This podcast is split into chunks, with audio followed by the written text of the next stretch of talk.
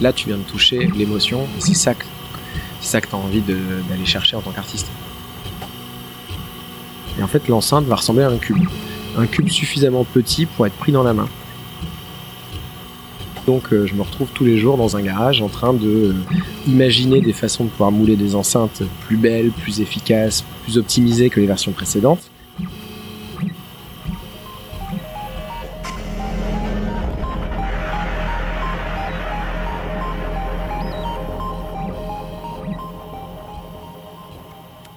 Salut à tous, ici Thomas Bouli de Possible Future et bienvenue dans ce nouvel épisode de La Fabrique. La Fabrique, c'est le podcast qui explore l'industrie en allant à la rencontre des hommes et des femmes qui y travaillent. À travers leurs portraits et leurs expériences, j'essaie de comprendre leur parcours, riche en enseignements, rebondissements et anecdotes. J'espère que comme moi, vous serez super inspiré par ces aventures et que vous pourrez utiliser les nombreux conseils que mes invités ne manquent pas de partager. La Fabrique, c'est tout de suite, c'est parti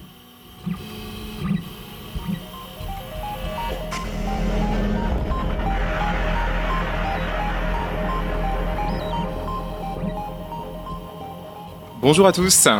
Je suis aujourd'hui avec Pierre Axel. Bonjour Pierre Axel. Bonjour.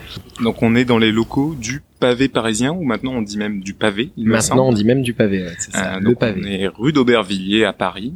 Pour commencer euh, cette petite balade aux diffusion, je vais te poser la question assez traditionnelle. Est-ce que tu peux te présenter?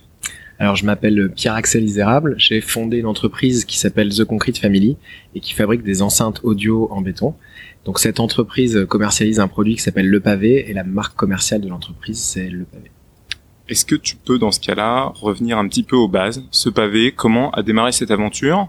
Euh, Tu as fait des études euh, en tant qu'ingénieur du son. Est-ce que tu peux revenir un petit peu là-dessus déjà? Qu'est-ce qui t'a amené derrière à créer cette marque en sortant de ces études? Alors moi j'étais passionné de musique euh, adolescent, enfant, et j'ai eu envie d'enregistrer des musiciens parce que c'était euh, une façon d'être euh, au plus proche de la musique euh, et d'avoir un, une relation à la technique qui me plaisait beaucoup. Et donc dans mes études d'ingénieur du son, j'ai commencé aussi à découvrir le, le travail sur la matière sonore. Et j'ai grosso modo ressenti une forme de frustration dans ce que je pouvais faire en tant qu'ingénieur du son avec les musiciens, hum, à savoir une limitation dans ma capacité à proposer des choses ou dans mon droit, à ma légitimité à proposer des choses. Et c'était une forme de métier qui n'existait pas vraiment en France de producteur, producteur euh, musical, qui me manquait. Et euh, j'ai découvert une, une voie où c'était possible, et cette voie, c'était la musique euh, électroacoustique. Et il y a un conservatoire en Belgique qui enseigne ce qu'on appelle la musique concrète. Musique électroacoustique, musique acousmatique. peu importe un peu le nom, c'est des familles qui se ressemblent. Et hum, du coup, juste après mes études d'ingénieur du son, je suis parti en Belgique étudier au conservatoire de Mons la musique euh, acousmatique. Tu, tu parles de, t'as parlé de matière du son. Qu'est-ce que c'est pour toi la matière du son? Tu peux te, tu peux voir l'enregistrement de plusieurs façons. Euh, une première façon, c'est quelque chose de purement rationnel. J'ai une source sonore, je l'enregistre sur un support et je reproduis au mieux et de la façon la plus fidèle possible la source que j'ai enregistrée. Et après, tu peux voir euh, l'enregistrement de la musique de façon plus créative, à savoir euh, j'enregistre une source et je lui apporte euh, une nouvelle couleur, je, travaille cette matière sonore pour créer quelque chose, quelque chose qui dépasse euh, ce qu'a produit le musicien à l'origine. Et du coup, tu participes toi en tant que producteur, tu participes à la création de l'œuvre. Est-ce que c'est quelque chose que tu vas faire en collaboration avec l'artiste et avec son accord? Parce que du coup, si tu dénatures euh, ce qu'il a lui l'état initial produit, est-ce qu'il n'y a pas des risques aussi de, de, trop dénaturer son œuvre et de plus respecter euh, ce qu'il avait voulu créer? Alors c'est clairement un travail main dans la main avec l'artiste. Il faut que ça soit, c'est une relation de confiance. Effectivement, ce que tu dis est tout à fait juste. Tu faut pas que tu viennes dénaturer son œuvre. Donc il faut que ta compétence technique soit à son service mais que tu sois aussi en capacité à lui proposer des choses qu'il n'avait pas forcément identifiées. Tu es une sorte de coach avec une compétence technique. Très intéressant. Ça, c'est quelque chose que tu mets en œuvre pendant tes études en Belgique. Comment ça se passe? Euh, Oui, alors en fait, le, c'est quelque chose, c'est l'idée que j'ai derrière la tête en allant en Belgique. Et finalement, la situation me dépasse. Et donc, le, le principe des études hein, en Belgique, c'était de devenir compositeur de musique euh, acousmatique. Moi, j'y allais surtout pour apprendre en fait le travail de la matière sonore. Et donc la vraie spécificité de la musique euh, acousmatique ou musique concrète, c'est d'avoir identifié qu'en gros la musique c'était avant tout du son. Alors que euh, dans une certaine vision de la musique, on peut concevoir la musique comme étant un enchaînement de notes. Et il y a une grosse différence entre se dire la musique c'est du son et donc si je la mets sur un support, tous les sons sont susceptibles d'être musicaux à partir du moment où je les traite comme tels, ou euh, la musique c'est des notes et j'enchaîne des notes. Euh, et donc euh, là, je me retrouve pris dans cet engrenage de grosso modo, moi j'y vais pour découvrir un outil, et là l'outil me dépasse, et je me dis mais en fait c'est génial, je peux faire beaucoup plus que juste travailler de la matière sonore pour d'autres, je peux créer des univers sonores, et la musique acousmatique travaille notamment sur la question de l'espace sonore.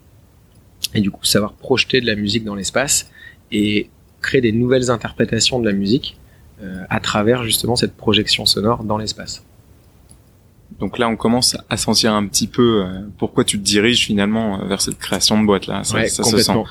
Tu sors d'école et t'as déjà fait un projet à l'école ou c'est quelque chose de complètement nouveau qui te vient à ce moment-là? Avant de rentrer dans mon école d'ingénieur du son, j'étais déjà dans un studio d'enregistrement. Je travaillais en tant que stagiaire. ensuite, voilà, j'ai pris plus de responsabilités au sein du studio. Euh, je fais mes études d'ingénieur du son, je pars en Belgique et là en Belgique, pareil, tu rentres dans, dans la classe du conservatoire et tu participes tout de suite à la réalisation des concerts. Je me suis rapidement retrouvé à participer à la mise en place du système son, à, avoir un, un, rôle très actif au, sein du, du, collectif, on va dire. J'ai monté plein de dispositifs qui s'appellent des acousmoniums.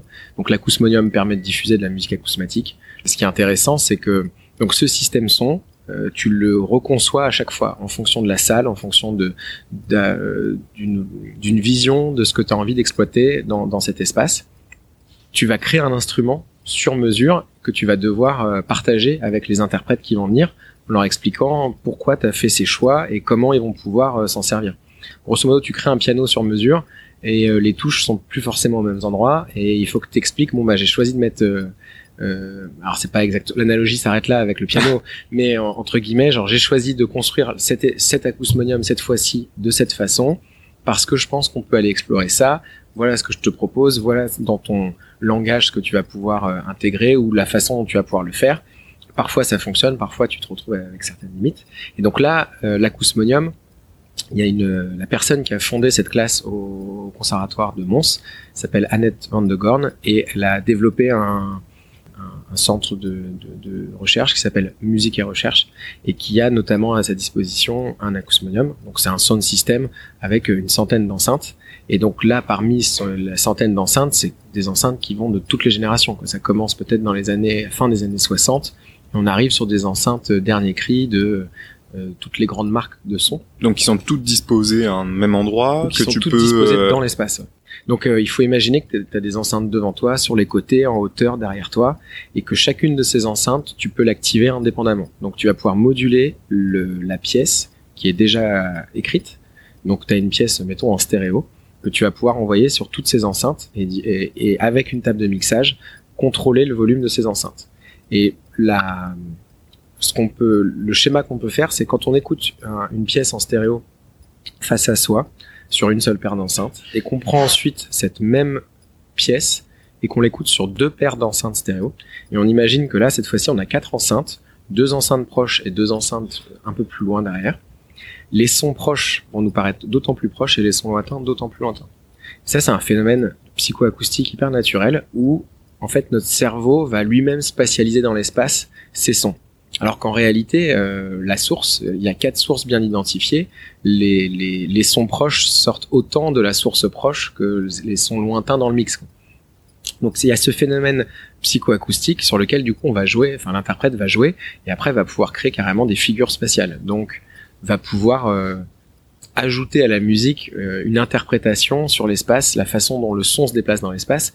Et c'est pas qu'une question de virtuosité, de capacité à rapidement bouger ses doigts pour faire euh, faire des zigzags au son. C'est comment j'arrive à apporter une, une intention à la musique qui a été composée. Et donc comment ma compréhension en tant qu'interprète du morceau, euh, je vais pouvoir la transmettre à l'auditeur à travers l'espace. Alors je suis pas un expert, mais est-ce que c'est lié à toutes les technologies, notamment de Dolby Atmos, euh, où il y a toute cette histoire de spatialisation du son, donc il y a des salles de cinéma qui commencent à s'équiper, des boîtes de nuit. C'est un lien avec ça ou pas? Il euh, y a clairement un lien. En fait, Dolby Atmos euh, travaille sur la spatialisation. Euh, on est plutôt sur du son vectoriel chez Dolby Atmos. Pareil, L Acoustic a sorti un système de spatialisation pour le live qui s'appelle LISA, L ISA, ce qu'il faut se dire donc, c'est que la musique acousmatique, c'est Pierre Schaeffer créé en, dans les années, à la fin des années 40 la musique concrète. Dans les années 70, la musique concrète devient musique acousmatique, avec euh, notamment le nouveau directeur du groupe de recherche musicale, ça s'appelle euh, donc, qui s'appelle François Bale. Et cette équipe-là va pousser la spatialisation. Donc les premiers murs de son, on les voit un peu apparaître avec Pierre Schaeffer, puis ensuite on voit apparaître des systèmes plus immersifs avec François Bale. Là, on est dans les années 70. Et donc ce qui est intéressant, c'est il y a des interprètes, il y a, des artistes qui vont travailler sur ces systèmes son plus ou moins immersifs, etc. Et on va essayer de l'industrialiser, sauf que hum, la différence entre un système son monté ponctuellement euh, par des passionnés et un système qui va pouvoir être industrialisable, il y a, y a, un très très gros gap parce que derrière un système industrialisable, il faut qu'il y ait du, un rendement. on parle de cash et euh, est-ce que l'expérience ressentie par le spectateur est euh, plus importante avec ce système ou pas? Et si ça ne l'est pas, l'investissement n'en vaut pas la peine.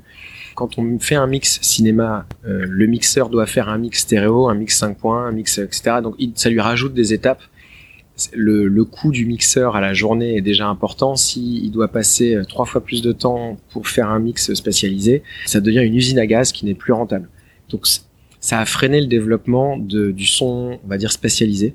Mais le Dolby Atmos, on pourrait le voir comme euh, une façon de retranscrire l'interprétation de, de du, du, spatialisateur. De façon beaucoup plus rapide et efficace pour pouvoir derrière en, fait, euh, industrialiser justement cette spatialisation de, de, de pistes sonores. c'est ça. Ceux qui s'en rapprochent le plus aujourd'hui de cette philosophie, on va dire, de l'acousmonium, c'est l'acoustique avec son système euh, LISA, où là, euh, ils sont en train de créer un nouveau métier au sein du monde du spectacle vivant où avant on avait l'ingénieur du son de façade, l'ingénieur du son retour, et il y a un nouveau métier maintenant qui va apparaître euh, au milieu de tout ça, ça va être euh, l'ingénieur du son de spatialisation, qui va devenir un co-interprète avec le groupe, puisque alors, le groupe ne pourra pas entendre le résultat, mais par contre le public pourra dire au groupe derrière, ah votre spatialisation était toute pourrie, ou à l'inverse, c'était magique, j'ai redécouvert votre album.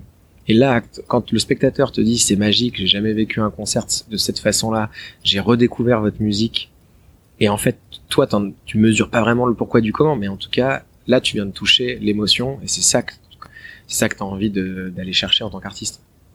Merci pour un petit peu tout ce use technique. J'espère que j'espère que c'est clair, mais euh, je pense que de toute façon maintenant, euh, faut pas hésiter à aller voir sur internet un petit peu euh, ce système Lisa si ça vous intéresse.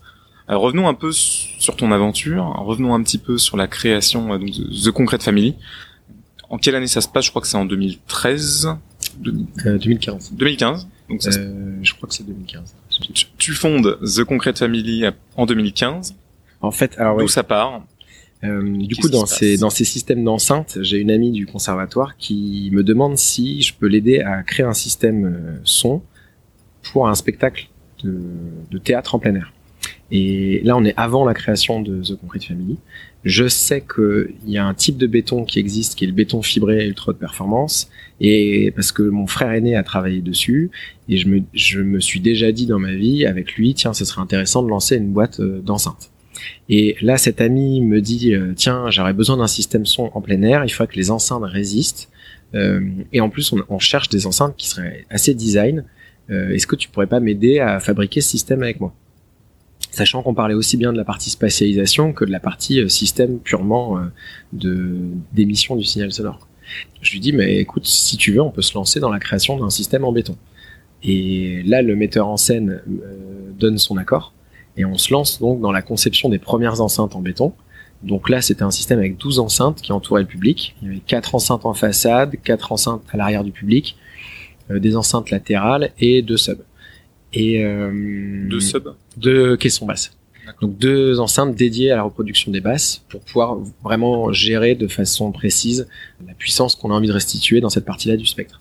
Mon amie qui s'appelle Sophie de la Fontaine qui avait composé une musique qu'elle réinterprétait en direct sur ce système. Donc euh, là, c'était quelque chose d'assez euh, virtuose parce que elle avait sa musique déjà composée, plus des voix des acteurs qu'elle reprenait en direct, qu'elle retransformait en direct et qu'elle respatialisait. Donc euh, c'était assez complet, c'était un spectacle qui était vraiment magnifique. C'était sur la théogonie des iodes, donc la naissance des dieux. ça se passait à Neuchâtel, au bord du lac, et donc le spectacle était joué pendant 30 jours consécutifs et le système son a passé deux mois dehors. Euh, et le spectacle était joué tous les soirs au coucher du soleil, euh, peu importe les conditions météo. Et le système son devait euh, tenir le coup derrière. Enfin, tout le monde devait tenir le coup. Le projet se lance, on est sur des protos finalement, ça, les enceintes fonctionnent super bien. On est sur de l'enceinte de puissance, donc on a un droit à l'erreur en termes de conception qui est plus important. Et le retour du public est hyper intéressant. On se dit, euh, ça vaut le coup de continuer l'aventure. Cette enceinte en béton, est pertinente. Et donc on décide euh, avec mes frères de lancer The Concrete Family, grosso modo en octobre, euh, enfin à la rentrée. Et le temps que tout ça se mette en place, on se retrouve, la date de création, c'est octobre 2016. Donc octobre 2016, tu déposes les statuts de la boîte. Qu'est-ce qui se passe pendant ces premiers mois? Tu recrutes tes premiers collaborateurs, j'imagine. Comment est-ce que tu te fais financer? Quelle est ta vision du produit à ce moment-là? Alors, quelles sont tes premières actions en fait? Parce que là, on est à un instant du coup où tu as un peu l'éventail des possibles, tu te dis tiens, j'ai envie de lancer une enceinte au travers de ce que j'ai fait pendant ce spectacle qui a super bien fonctionné.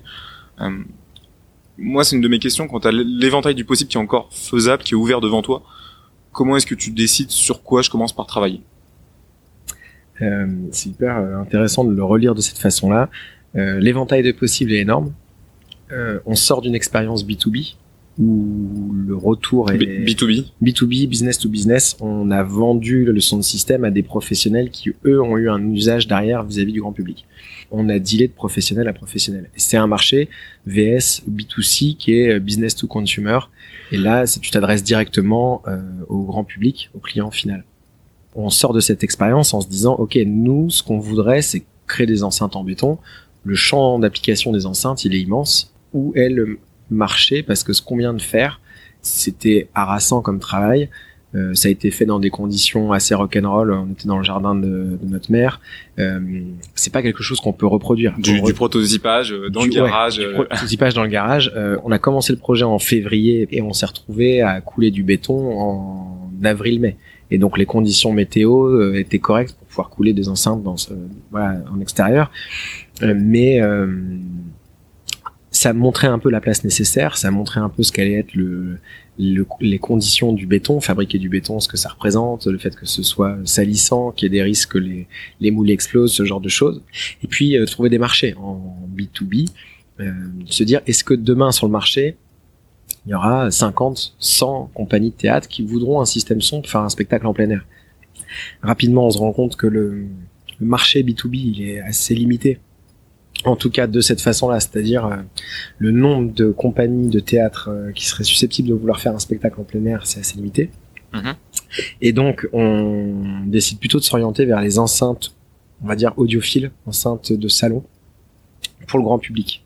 Et en se disant, on va travailler sur des enceintes passives, donc des enceintes qui ont un peu d'électronique embarquée, mais une électronique qui n'est que euh, alimentée par l'amplificateur la différence entre enceinte passive et enceinte active, c'est que l'enceinte active a l'amplificateur intégré et on est plus sur euh, de la microélectronique. L'enceinte passive, à l'intérieur de l'enceinte, euh, il y a des filtres qui permettent de séparer les voix. Quand on a une enceinte dite de voix, on a un haut-parleur pour les basses, euh, un tweeter pour les aigus, et on vient alimenter l'enceinte avec deux câbles. Sur ces deux câbles, il y a l'ensemble du spectre audible qui est présent.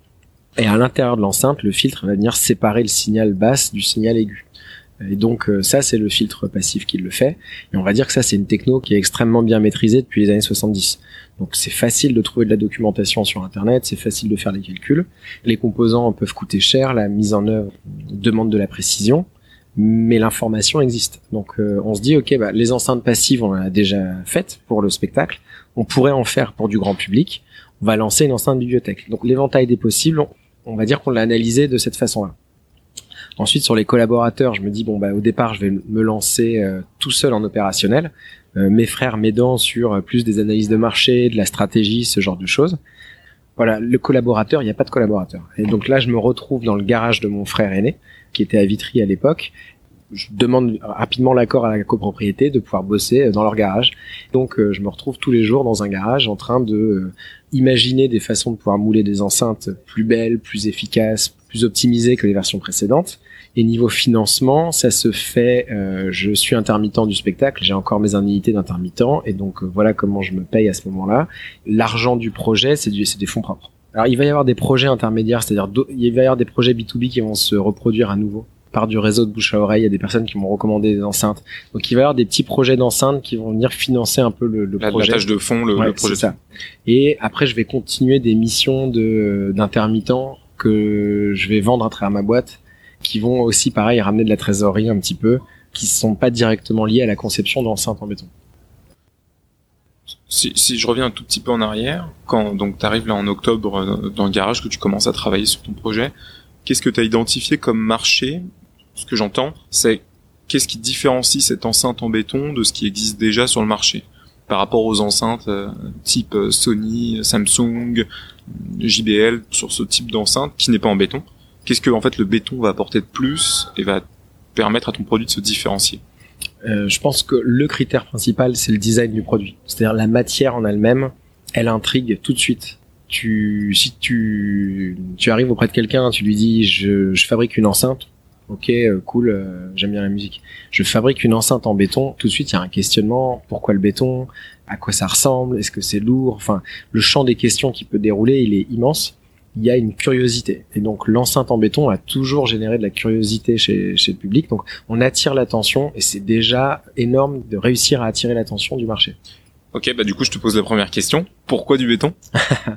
Pourquoi du béton? Parce que le béton, en fait, plus le matériau d'une enceinte est résistant, plus tu peux optimiser le comportement de cette enceinte. Et ce que tu veux dans une enceinte, c'est que la caisse acoustique de l'enceinte vibre le moins possible et que le haut-parleur soit le seul corps qui se mette en vibration. Pour avoir un son précis, il faut que tu aies une courbe de réponse linéaire, le spectre qui soit reproduit de façon la plus neutre possible spectre sonore, et que tu une réponse impulsionnelle qui soit la plus précise possible. Tu envoies un signal, tu mesures la différence entre le signal restitué par l'enceinte et le signal émis, et cette différence, euh, grosso modo, te donne ta réponse impulsionnelle, et tu veux être le plus proche possible, en fait, hein, donc euh, de ton signal d'origine. Le béton et les matériaux résistants et denses en règle générale, ça permet de diminuer en fait la distorsion harmonique et d'avoir euh, cette réponse impulsionnelle la plus précise possible. En fait, ça va permettre d'absorber tous les bruits parasites, tous les mouvements parasites qui pourraient venir perturber euh, le comportement de l'enceinte. Et donc ça, c'est une idée qui date d'il y a longtemps. Ça date des années 50 et c'est un projet entre le château de Chambord, Radio France et la société Ellipson qui a mis en avant, en fait, à ma connaissance, les enceintes en béton. Donc moi, c'est comme ça que j'en entends parler. Euh, mon frère aîné fait du béton au sein de, son école d'ingénieur. Il fabrique un canoë en béton et en béton fibré ultra de performance. Ce canoë flotte et surtout ce canoë fait un centimètre et demi d'épaisseur. Et là, je me dis, euh, je, je, lui parle du projet, je lui dis mais il faut absolument qu'un jour on lance une société d'enceinte en béton parce que à l'époque ils ont abandonné le projet parce que la typologie de béton euh, recherchée n'existait pas. Mais là, tu as mis le doigt sur le béton euh, dont on a besoin pour faire ça et des enceintes en béton, ce serait trop stylé. C'est vraiment, on va dire, sur la question du produit. J'ai envie d'avoir dans les mains une enceinte en béton alors qu'une enceinte en bois, finalement, il y en a plein et au sein de l'acousmonium, j'en ai vu des centaines. Dans les différents systèmes son euh, du, du, domaine acousmatique, j'en ai vu plein. Une belle enceinte, ça suscite une émotion particulière quand tu la vois. C'est un objet, ça devient un objet d'art à part entière. Et ça crée déjà un studio, ça crée une atmosphère. Tu rentres dans un studio, il y a une atmosphère. Quand tu joues un morceau sur une table de mixage, etc., il y a tout de suite une ambiance, un truc au-delà de juste la musique c'est vraiment l'atmosphère dans laquelle t'écoutes. Quoi. Je trouvais que le béton, c'était un bon vecteur de, de ce créateur d'expérience. L'objet en tant que tel participe à l'émotion que tu ressens euh, en écoutant de la musique. Ça, c'était bon. Les réponses sur la question de pourquoi le béton. Donc, il y avait une réponse technique et il y a une réponse de l'ordre de l'esthétique, de, de l'émotion. On a identifié donc sur cet éventail des possibles les enceintes euh, de salon et en fait, on se retrouve sur un coût de production hyper élevé grosso modo, je les fais toute seule, je, je, fabrique tout seul les enceintes. Alors, peut-être, peut-être, on peut, on peut redécrire un petit peu, un peu ton processus créatif. Tu, tu, tu parles de créer un objet beau, déjà. Donc, c'est quoi? C'est tu fais la conception toi-même, tu commences à faire les dessins, tu fais des, des schémas, des esquisses, du 3D, j'imagine un petit peu. T'imagines vraiment tout ça, tu cherches la liste des composants, tu cherches des fournisseurs, comment ça se passe les premiers assemblages? Revenons déjà un peu à ça, je pense que ça peut être super intéressant. À mon avis, au début, ça doit, ça doit être assez rock'n'roll. Complètement. Si tu peux nous en parler un peu. Euh, je suis pas ingénieur de formation. Les premières enceintes, euh, je les fabrique avec euh, de l'huile de coude. Grosso modo, j'ai déjà fabriqué des tables en bois, des choses comme ça. Mon frère m'explique que des coffrages en béton, ça se fait de telle et telle façon, qu'il vaut mieux privilégier tel ou tel type de méthode. Et donc je fais un mix entre ce qu'il me raconte et ce que je sais faire. Tous les dessins sont, sont faits à la main au départ parce que je sais pas me servir d'un logiciel de modélisation 3D. Pour moi, il existe euh, SolidWorks euh, et c'est à peu près tout AutoCAD et c'est des trucs qui sont inaccessibles parce que les licences valent des fortunes donc j'essaye même pas de regarder de ce côté-là. Les listes de composants, par contre, bon, bah, ça, c'est des choses qui sont accessibles. Des premières enceintes de salon sont des designs très minimalistes. Ça ressemble à des monolithes rectangulaires avec des arêtes vives. Et je me dis, bon, de toute manière, plus tard, euh, je travaille, je collaborerai avec un designer, on fera un produit plus stylé, entre guillemets.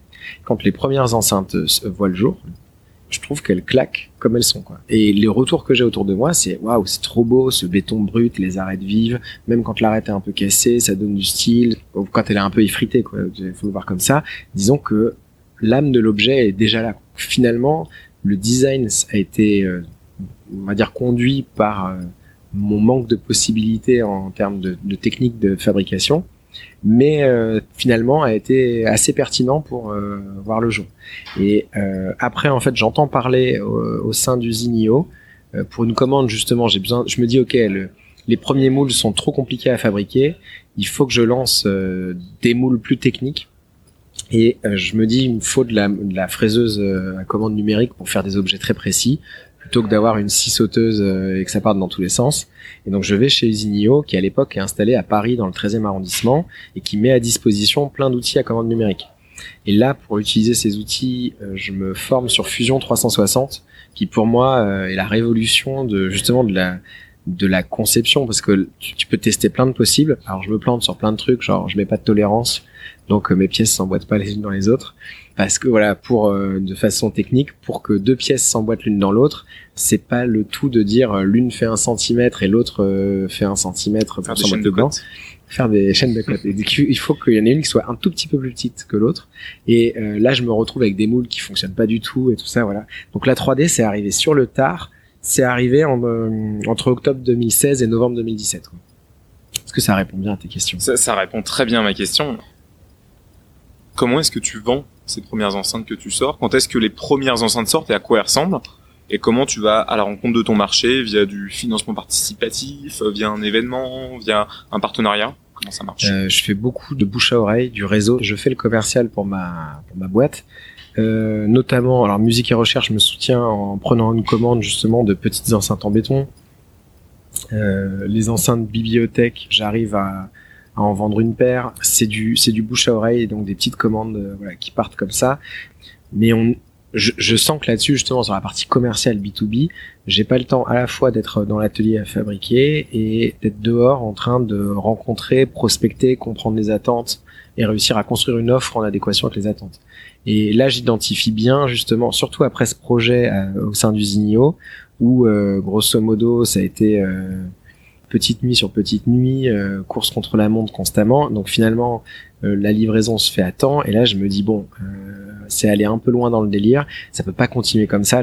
en fait, je veux plus non plus bosser dans le parking parce que j'en ai marre. chez Usinio, justement, je voyais le jour de temps en temps et ça me plaisait de voir du monde. Et je me dis bon, bah, ça déjà, il faut couper court à ça. Donc c'est soit je trouve une solution pour sortir du parking, soit j'arrête ça, ça, doit pas être simple. La solitude aussi, euh, bah, t'es dans ton garage, tu sors tes produits, être seul toute la journée, vraiment pas très évident. Ouais, clairement. Ça, c'est hyper dur. Alors, mon frère aîné, qui du coup habite au-dessus, euh, essaye parfois de rentrer un peu plus tôt du taf quand il a des créneaux, etc. Donc, et là, en support aussi, et ça, heureusement que, que ça se passe comme ça. Mais c'est sûr que, enfin, après, je pense qu'il y a des histoires de caractère, mais euh, il faut serrer les dents pour euh, essayer de, de se dire plus tard ça ira mieux quoi. Euh, donc c'est un peu ça qui s'est passé pendant longtemps euh, cette période-là. Je m'organisais pour avoir une vie sociale en dehors et pouvoir voir mes amis, euh, c'était hyper important. être avec ma, copine de l'époque qui deviendra ma femme, etc. Donc voilà, c'est c'est réussir réussir à, à, se sortir de sa de son monde professionnel. Mais tu, tu es soutenu du coup par cet entourage qui t'aide, qui vient, qui vient couler par exemple quelques enceintes. Ouais, complètement, exactement de temps en temps, qui en parle autour, euh, qui essaye de pousser aussi d'avoir un, esprit critique sur la situation euh, et qui essaie d'orienter. Et là, du coup, j'entends parler d'un lieu qui s'appelle euh, Désolé, j'ai un trou de mémoire. La ruche. Euh... Non, non, non. Euh, ah, tu commences les grands voisins, pardon. En 14e. exactement. Là, j'ai une amie d'amis qui y est en tant qu'artisan euh, qui fabrique elle du, du bois là-bas euh, des objets en bois. Là, sa marque s'appelle Kneja Wood. Elle fabrique des, des planches euh, à découper, des choses comme ça, des objets en bois qu'elle travaille à la main. Et donc tout son travail, ce n'est pas de dire je te fais une planche à découper, c'est je te fais une planche à découper que j'ai travaillé exclusivement à la main, alors que je pourrais mettre un coup de ponceuse dessus et t'en sortir mille par jour. Elle parle de mon projet au sein des équipes de, des grands voisins. Je dépose une candidature et euh, il me propose un petit atelier de, en résidence. L'atelier est vraiment tout petit par rapport au garage. Je peux pas emmener euh, tout mon matériel. Mais par contre, je me dis, ok, c'est super d'être au grand voisin. Il y a une atmosphère complètement incroyable pour Paris. On va dire que les grands voisins, ça a été, ça a été un des premiers grands tiers-lieux en France, on va dire, à Paris, clairement.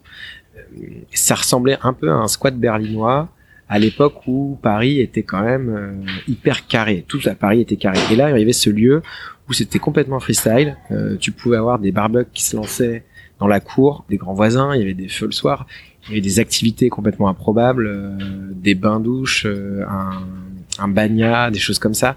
Une diversité de public, ça allait d'artisans à des personnes qui étaient dans des situations beaucoup plus précaires, finalement c'était devenu un lieu hype donc c'est voilà c'était rempli d'un public qui venait parce que le lieu était hype. Et cette diversité se croisait, donc il y avait plein de débats sur est-ce que c'est bien, est-ce que c'est mal, etc. Est-ce que c'est euh, bienveillant de se comporter comme ça? Et donc c'était intéressant de, voir cette euh, ce lieu en train de enfin, de grouiller d'énergie et d'idées. Et ce lieu qui de toute façon avait une date de fin de vie prévue à l'avance puisqu'il y, allait avoir un chantier de démolition du site euh, finalement, les grands voisins ont été partiellement préservés, mais on va dire que c'est un cinquantième des grands voisins qui ont été préservés. Donc en tout cas, moi, je rentre là-dedans en octobre 2017. Je sais que j'ai trois mois devant moi pour faire quelque chose. Et de ce quelque chose, j'espère euh, pouvoir rebondir vers euh, vers une nouvelle aventure, toujours dans l'enceinte en béton. Donc en arrivant là-bas, euh, tu as déjà toute ton, ta ligne de production qui est prête. Tu commences à produire ou tu es toujours dans la conception? Je suis toujours dans la conception. Je maîtrise beaucoup mieux la 3D, par exemple. Euh, je décide de me lancer dans l'impression 3D en me disant ok j'ai identifié mes manques. Grosso modo je sais que euh, je dois réussir à être beaucoup plus précis dans la conception de mes outils et dans la réalisation de mes pièces. Et si je veux pouvoir faire de la série euh, notamment dans les enceintes bibliothèques par exemple qui étaient des produits vendus entre 2000 et 2500 euros il faut que le, le rendu du produit soit impeccable à l'œil nu je veux dire en termes de son, c'était pas un problème. Euh, la qualité de son était au rendez-vous. Mais par contre, euh, comment, comment tu l'as validé cette qualité de son? T'avais un protocole de test? T'allais dans des, est-ce que t'allais dans des endroits, euh, des, je pense à des, des chambres. À anéchoïde. Euh, anéchoïde, exactement. Ah, j'avais pas, j'avais pas ça à l'époque. J'écoutais les enceintes beaucoup, je les comparais avec d'autres enceintes. J'avais pas d'outil de mesure, donc ça se faisait surtout à l'oreille. Après, j'avais des protocoles tests où je passais des tracks dessus. Et en fait, à un, moment, j'ai fait une formation à l'INA sur justement le calibrage de système son, qui était une formation pour calibrer des linerets, grosso modo. Les linerets, ça permet de diffuser un son très précis sur un très grand espace. Donc on va être isophase, isobar sur une surface énorme. Donc ça veut dire que tout le public entend à peu près la même chose, qu'il soit devant la scène ou à 50 mètres de la scène. Donc ça, c'est vraiment une technicité incroyable qui a été développée justement par la marque euh, L Acoustique qui est à la tête de Elisa. Ensuite, une fois que cette techno est sortie, tout le monde s'est mis à faire ça. Et donc la formation de l'INA a été hyper intéressante sur euh, comment calibrer un, système et il partait pas du tout de bon bah voilà les techniques pour calibrer un liner ciao. C'était euh, comment on mesure du son. Enfin, il repartait de la base vraiment. Et donc, comment je comprends une enceinte, une enceinte de voix, ça fonctionne comment? Donc, pour moi, qui venais pas du tout chercher la question du liner qui était loin de mes préoccupations, c'était hyper enrichissant euh, cette formation. Et donc, j'ai pu intégrer sans avoir des outils de mesure aussi précis que les leurs, sans avoir les, moyens qu'ils avaient, j'ai pu euh, transposer en fait la façon de penser et pouvoir justement créer des, des outils de mesure accessibles qui me permettait de bien comprendre ce qui se passait dans le phénomène acoustique euh, vis-à-vis de l'enceinte. Euh, donc ça. euh, Donc on est dans les trois mois là. On est dans les trois mois. Voisin. Et là, je me dis bon, le- l'espace est tout petit, il faut faire une petite enceinte. Je maîtrise mieux la 3D, donc je vais pouvoir concevoir des objets un peu plus précis. Et je me dis mais en fait, euh, pourquoi pas faire une enceinte Bluetooth qui s'adresserait au grand public et qu'on pourrait tester rapidement ici au Grand Voisin, puisque l'avantage des Grands Voisins, c'était qu'il y a, enfin un des avantages, hein, au-delà de, des relations humaines, qui Beaucoup de monde y passe du coup. Beaucoup de monde y passe. C'était du délire total. Euh, et donc je me dis bah on va lancer un, je vais lancer une enceinte Bluetooth. Euh, les frères valident le concept.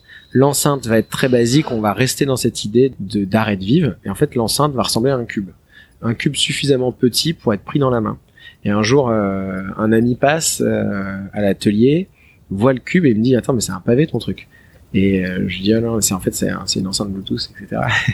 et, euh, et du coup il commence à, à faire un mini brainstorming sur euh, sur le produit etc.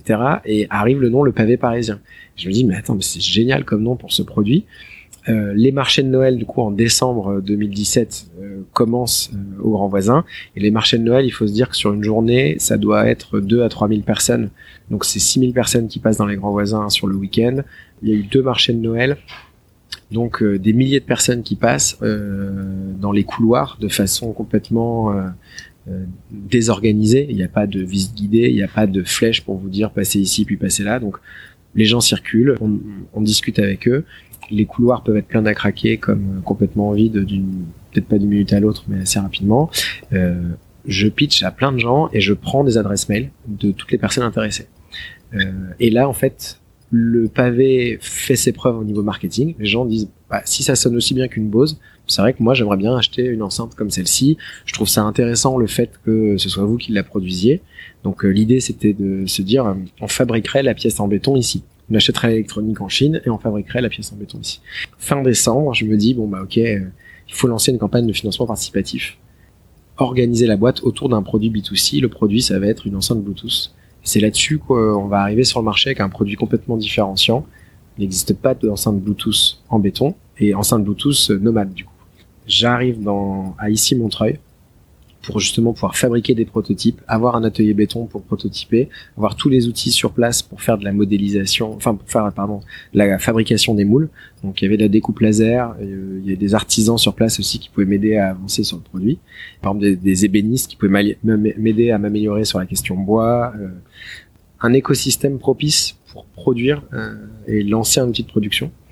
Donc là on est début 2018. Début euh, 2018. toujours tout seul. Dans des lieux, dans des, des incubateurs, ce genre de choses un petit peu, pour voir le jour petit à petit. Ouais, c'est ça. Alors pas, pas des incubateurs, mais mais un peu ce, ce- ce- cette philosophie de l'incubateur. J'avais intégré des pôles compétitivité. Euh, J'avais adhéré à Captronic. Et là, Captronic, hum, dans un événement Captronic, je rencontre euh, l'équipe d'une startup qui s'appelle PubScan. Et PubScan fabrique à l'époque un scanner connecté en forme de stylo. Et eux cartonnent en termes de campagne de financement participatif. Et ils me disent, il faut absolument euh, que tu lances euh, une campagne de financement sur ton produit. On connaît un tel, on connaît un tel, euh, prends un tel comme freelance. Ce qui est important en fait dans une campagne de participation, c'est de faire une super vidéo. Je pense que c'est vraiment ça le, le- Ouais. le gros truc qui est vu par le public et qui, qui fait que ça peut décoller quoi. C'est euh, l'anticipation.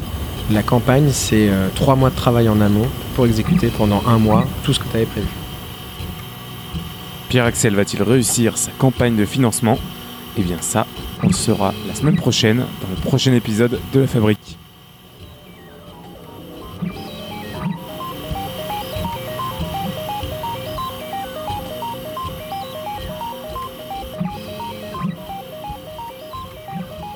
Eh oui, c'est déjà la fin de La Fabrique pour aujourd'hui.